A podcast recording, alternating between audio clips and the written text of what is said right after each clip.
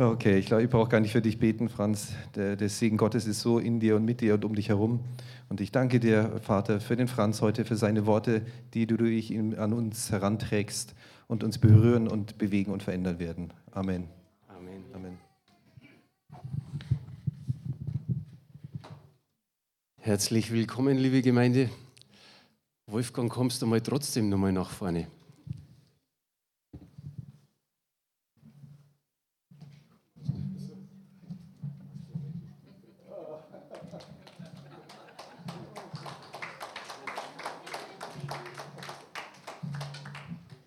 Ihr Lieben, ich habe so heute früh gedacht, genau das mache ich. Dem Wolfgang einmal so richtig drucken. Er ist frisch in unserem Leitungsteam mit drin und bringt auch viel Wind mit rein. Sorry. Na, gu guten Wind. Nicht sorry. und ich habe so an die Corona-Zeit gedacht, so rückwirkend man konnte sie nicht einmal irgendwie berühren, man konnte nicht einmal die Hand schütteln oder irgendwas. Wir haben uns dann irgendwie mit den Fußspitzen oder irgendeinem so Blödsinn mit dem Ellbogen oder so äh, berührt. Und ich denke, die Zeit ist wieder vorbei. Und ihr könnt einfach jetzt, wenn er sagt, okay, ich will meinen Nachbarn oder den hinter mir jetzt einfach mal kurz drücken oder die Hand schütteln, dann macht es. Macht es. Ja.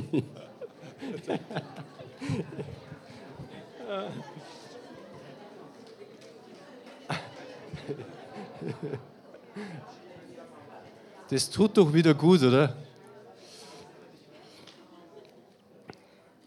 Vergesst niemanden, manchmal sitzen welche da und sagen, oh, mir hat keiner gedrückt oder mir hat keiner die Hand geschüttelt. oh. oh ja, ja. Wie gesagt, die Minute, die nehmen wir uns doch, oder? Ah ja. Ihr, genau, jetzt können wir dabei schon mal wieder das Foto machen, das obligatorische.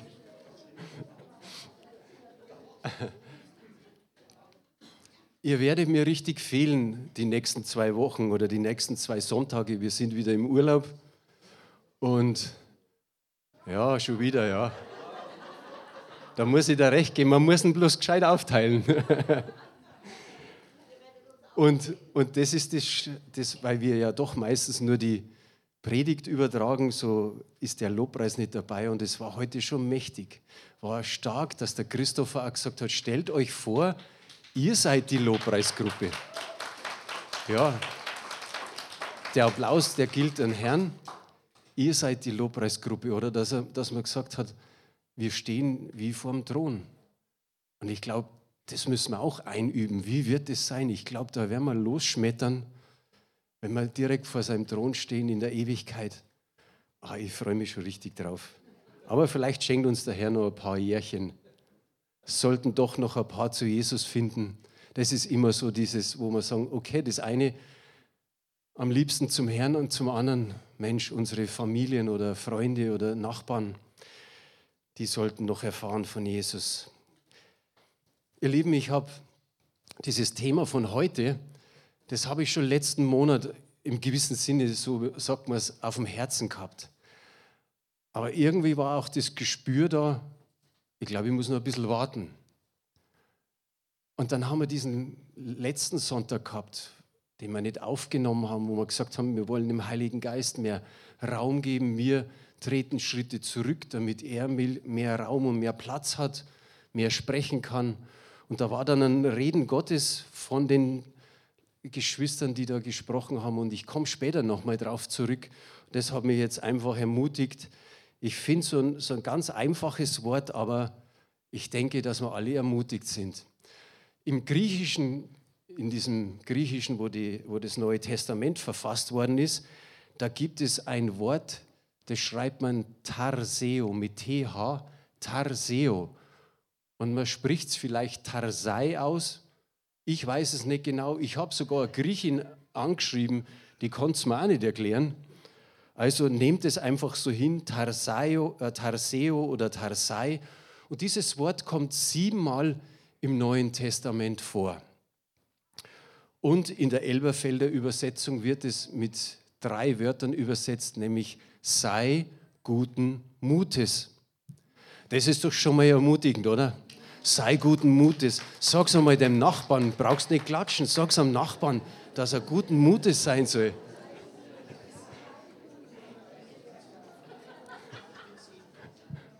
Ja, und Lachen ist auch schon dabei, das ist gut. In der Luther-Übersetzung, viele lesen ja auch die Luther-Übersetzung, da wird es übersetzt mit sei getrost. Elberfelder Übersetzung ist ein Stück weit, sage ich mal, genauer und da heißt es, sei guten Mutes. Wie gesagt, sieben Bibelstellen. Eine, also ich werde euch sechs Beispiele geben, weil einmal gibt es eine Parallelstelle dazu. Also im Endeffekt sind es sechs Stellen, die ich euch so kurz äh, erwähnen möchte. Die erste Stelle ist, Jesus ruft zu sich, sei guten Mutes. Und ihr kennt alle die Geschichte vom blinden Bartimäus, oder? Ja, da braucht man gar nicht mehr so viel dazu erzählen. Wir wissen, Jesus ist gerade so aus Jericho hinausgegangen.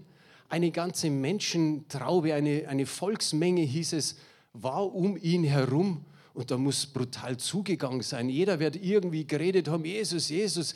Und jeder wollte mit ihm reden und irgendwie nah an ihm dran sein.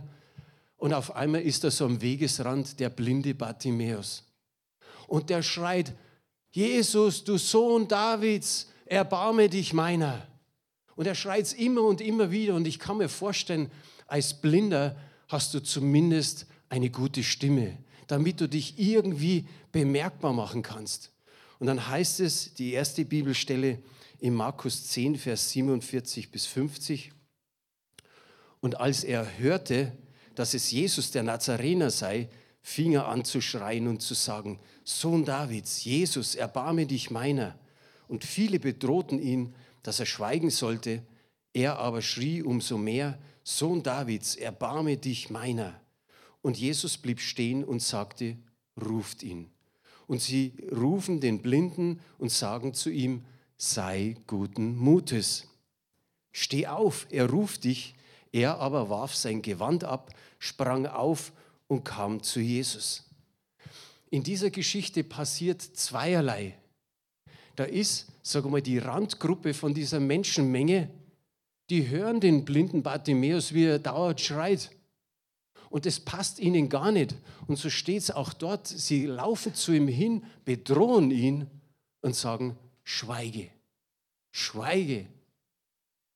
Aber Jesus hört ihn genauso und Jesus sagt zu dieser, ich sage mal, Teil der Menschenmenge, ruft ihn zu mir. Und das ist für mich dieses Wunderbare. Zum einen dieses Bedrohen und sagen, gib Ruhe, lass uns weitergehen. Und Jesus, der aber diesen Blinden hört, und sie sagen jetzt in dem Moment zu ihm, sei guten Mutes, er ruft dich, er ruft dich zu sich.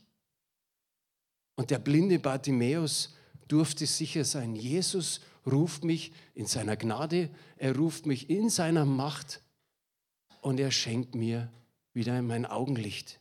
Ich kann wieder sehen.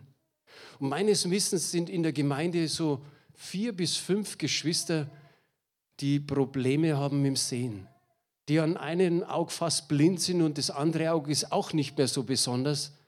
Und ich denke, auch heute ist die Möglichkeit, dass Gott was tut. Am Ende des, der Predigt werden wir sicherlich wieder aufrufen zum Gebet. Komm nach vorne und lass beten. Ich sage immer, lass keine Chance einfach so dahingehen, sondern komm nach vorne und lass für dich beten. Aber auch manche, die sich vielleicht fühlen, ich bin geistlich blind, auch die dürfen Gebet empfangen sei guten Mutes. Die zweite Stelle ist, Jesus vergibt Sünden. Auch hier wieder, sei guten Mutes. Ihr kennt die Geschichte von den vier Freunden mit dem Gelähmten. Wenn jemand schwer behindert ist, ich denke mir immer wieder, hat derjenige viele Freunde? Kümmern sich viele um ihn? Oder ist er so vielleicht auf ein, zwei, zwei Personen äh, einfach, wie sagt man, angewiesen, danke, wunderbar, angewiesen, dass die ihm helfen. Aber hier sind schon mal vier Freunde. Vier Freunde, die sagen, das packen wir an, wir haben von Jesus gehört, der tut Wunder, wir bringen dich dahin. Und ihr wisst alle, dass es dieses Problem gibt, Die Bude, das Haus ist schon voll, sie kommen nicht richtig ran. Und dann sind vier Freunde da, die ein Dach abdecken. Gut, früher war es ein bisschen leichter. Aber trotzdem einfach so, ich sag mal, ein fremdes Dach abdecken, damit man seinen Freund direkt vor Jesus runterlassen kann. Ich, ich finde das so super. Ich habe vor längerer Zeit einmal eine Predigt gehalten, wem deckst du das Dach ab? Aber überleg das einfach mal. Hast du so einen Freund, wo du sagst, für den tue ich alles? Und sie taten dieses. Und da steht in Matthäus 9, Vers 2, und siehe, sie brachten einen Gelähmten zu ihm, der auf einem Bett lag. Und als Jesus ihren Glauben sah, sprach er zu dem Gelähmten, sei guten Mutes. Kind, deine Sünden sind dir vergeben.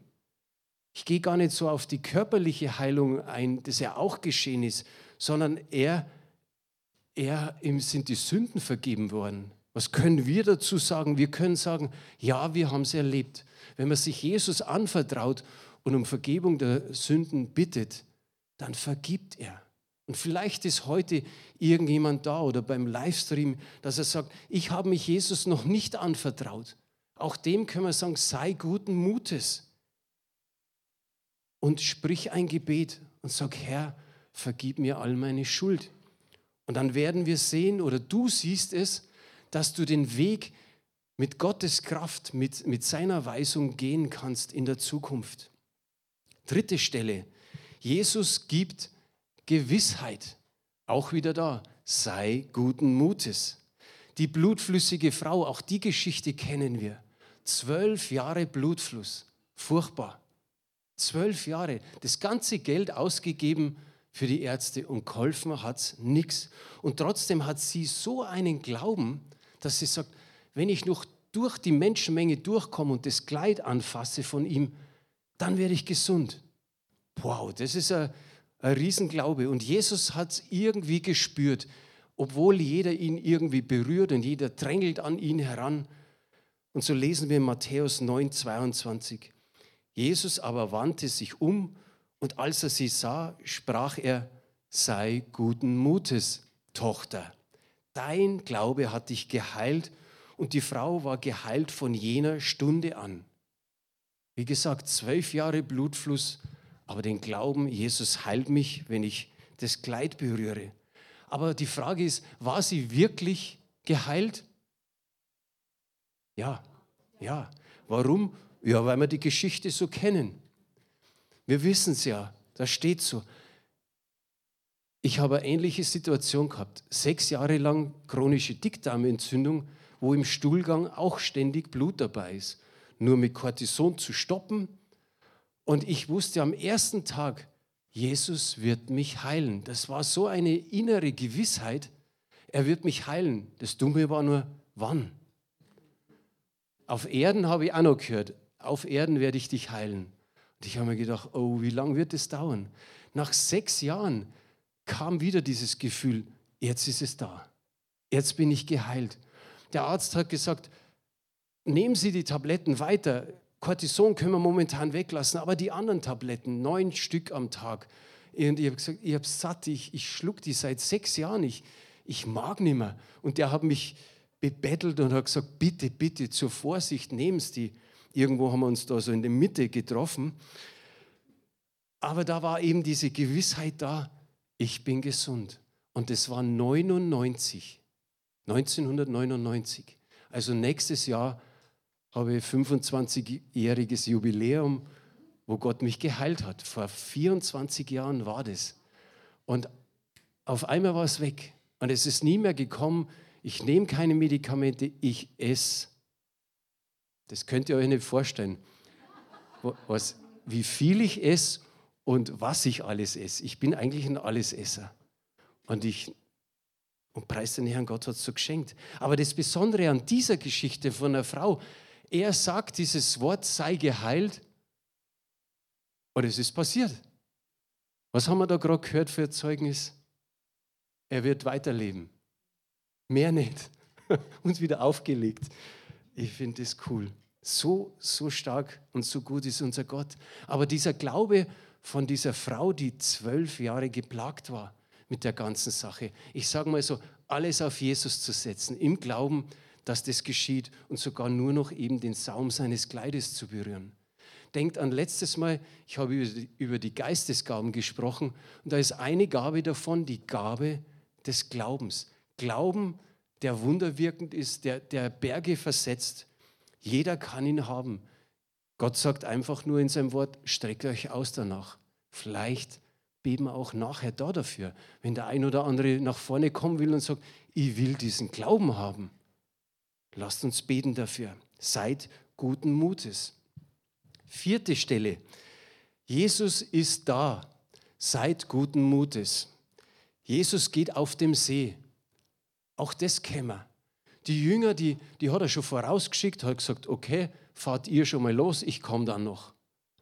Und dann ist so ein Sturm, erfahrene Fischer, aber trotzdem haben sie Angst. Sie müssen ihr aus dem Boot rausschöpfen. Sie wissen nicht, ob sie heil ankommen. Und in dieser ganzen Furcht kommt noch dazu, was kommt da jetzt? Ein Gespenst oder was? Eine komische Gestalt, wer ist es? Und sie schrien vor Furcht, heißt es. Matthäus 14, Vers 27. Sogleich aber redete Jesus zu ihnen und sprach, seid guten Mutes. Fürchtet, ich bin es, fürchtet euch nicht. Und hier haben wir die Parallelstelle in Markus 6,50, haben wir extra nicht auf Folie. Ich lese vor, dann könnt ihr es vergleichen. Er aber redete sogleich mit ihnen und spricht zu ihnen, seid guten Mutes, ich bin es, fürchtet euch nicht. Jesus ruft zu ihnen, seid guten Mutes. Warum sollten sie guten Mutes inmitten der Wellen sein? Weil er da ist. Einfach, weil er da war. Wie oft sagen wir, so, Hauptsache Jesus ist da. Seine Gegenwart führt uns durch alle Schwierigkeiten durch und wir können immer wieder guten Mut fassen. Amen. Jetzt komme ich zu dem Reden Gottes von letzter Woche. Die Ingeborg ist nach vorne gekommen und hat vom Psalm 103 was gesagt.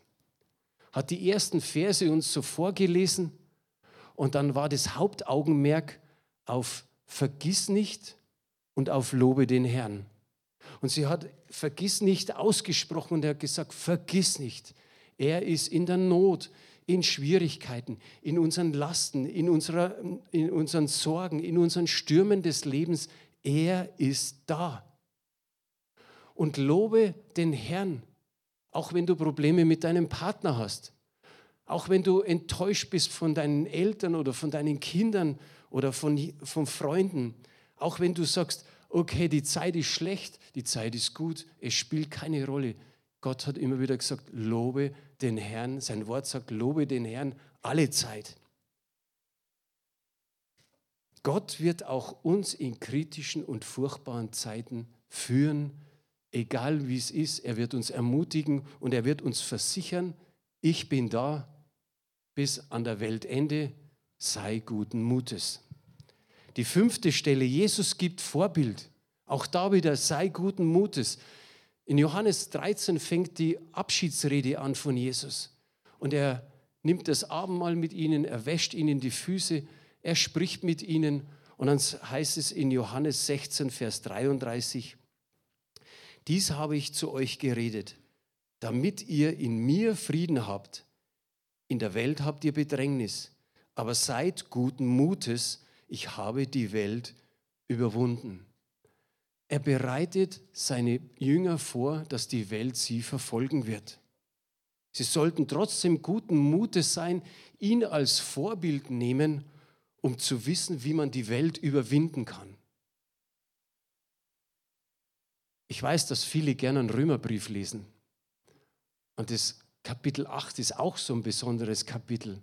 Und gerade so die, die, letzten, äh, die letzten Verse in diesem Kapitel, ich habe es jetzt hier nicht auf Folie, aber in Römer 8, Vers 37 heißt es, dass wir Überwinder sind.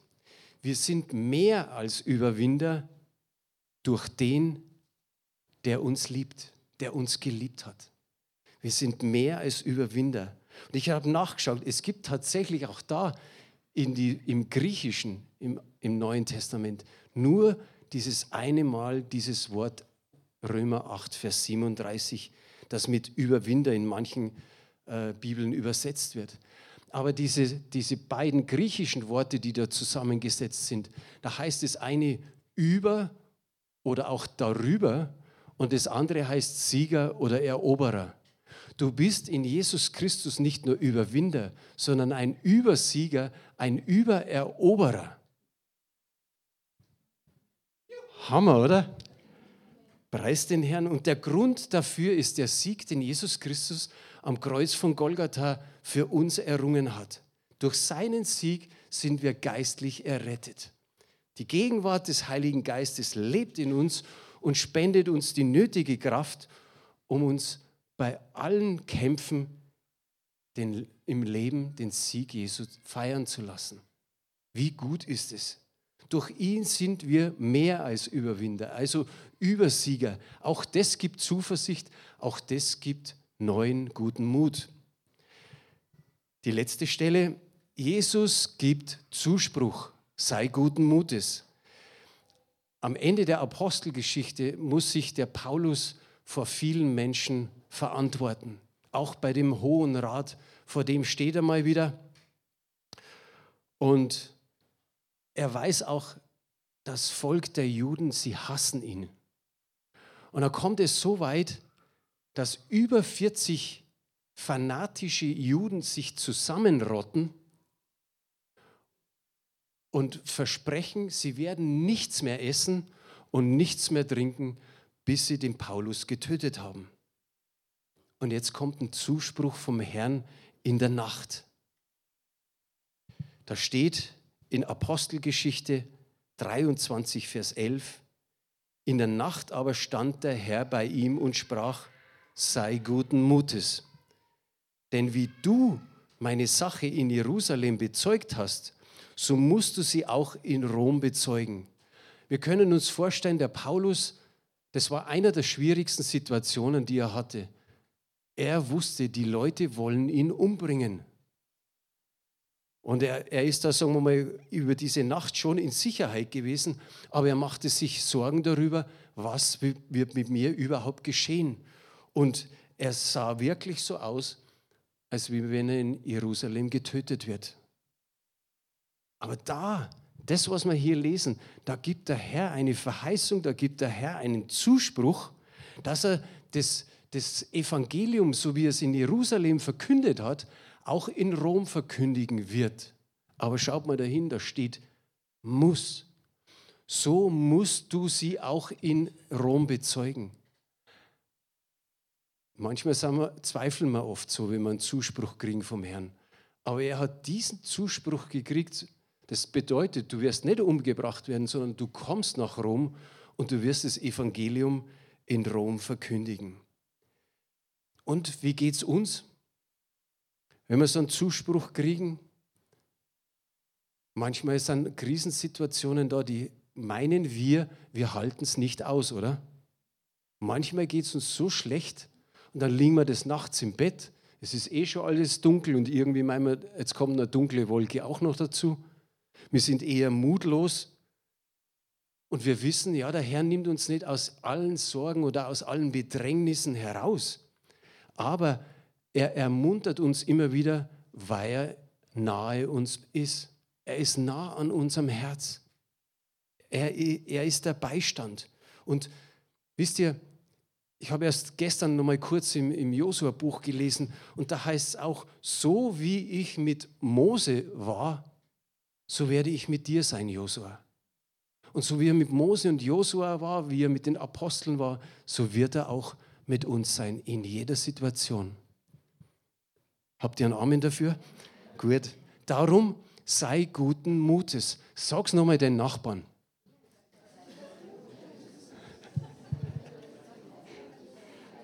Ich komme ich komm dann schön langsam zum Ende. Vielleicht hast du dich in diesen kurzen Beispielen irgendwo erwischt, wo du sagst, ja, in so einer Situation befinde ich mich auch gerade.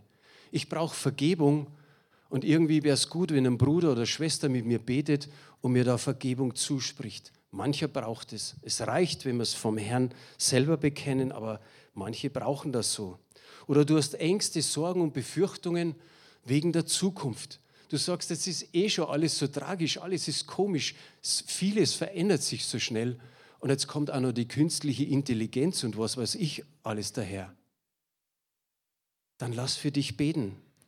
Wenn du sagst, auch ich habe Zusagen vom Herrn, vielleicht äh, ich und mein Haus werde errettet.